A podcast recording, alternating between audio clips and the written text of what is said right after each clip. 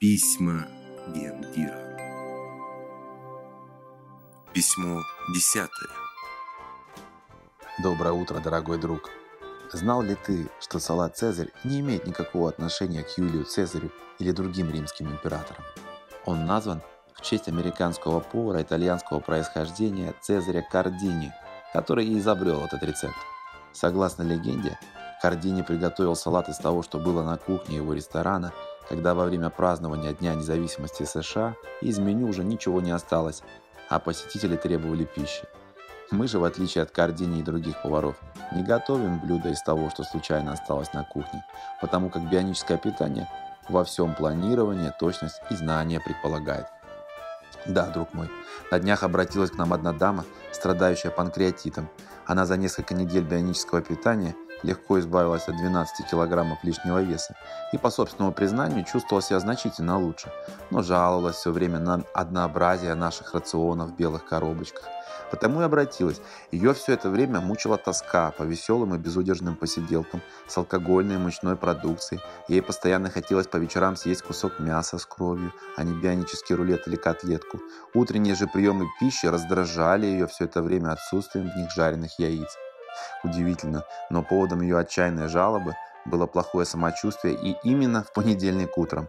Отказавшись от бионического питания по выходным, она, как выяснилось в ходе беседы, решительно нарушала все мыслимые запреты, сопровождающие ее при таком диагнозе до конца жизни. И результатом такого нарушения стал очередной болезненный приступ. Она была весьма счастлива накануне, употребляя яды и токсины, а когда пришло время платить по счетам, ее вера в бионическое питание подкосилась. Как тебе такая логика? Вот тут самое время вспомнить слова Льва Толстого, который говаривал «Счастье есть удовольствие без раскаяния». Интересно при этом, что именно он имел в виду под словом «есть». А еще он говаривал, кто счастлив, тот и прав. И тут не столь важна простота глубины его слов, равно как и глубина их простоты. Важно, что в любой ситуации у находчивого классика под рукой была нужная поговорка. Вернемся к даме с панкреатитом. Ей конкретно не хватало разнообразия, в кавычках.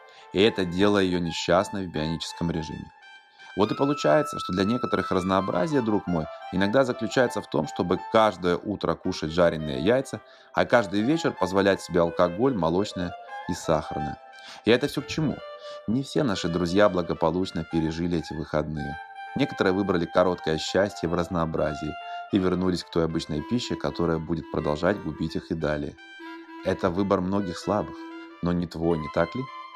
Ты вновь оказался сильнее – сильнее, чем многие думали, и оставшись в режиме бионического пищевого поведения, с гарантией улучшил свои цифры. Так что всю эту неделю я буду продолжать рассказывать тебе обо всем злом и добром из мира пищи. Кстати, не тебе ли досталась сегодня утром 20% скидочная карта на всю продукцию наших лабораторий вкуса? Желаю хорошего, успешного дня. А завтра я тебе еще напишу. Пархоменко Сергей, генеральный директор Bionic Food.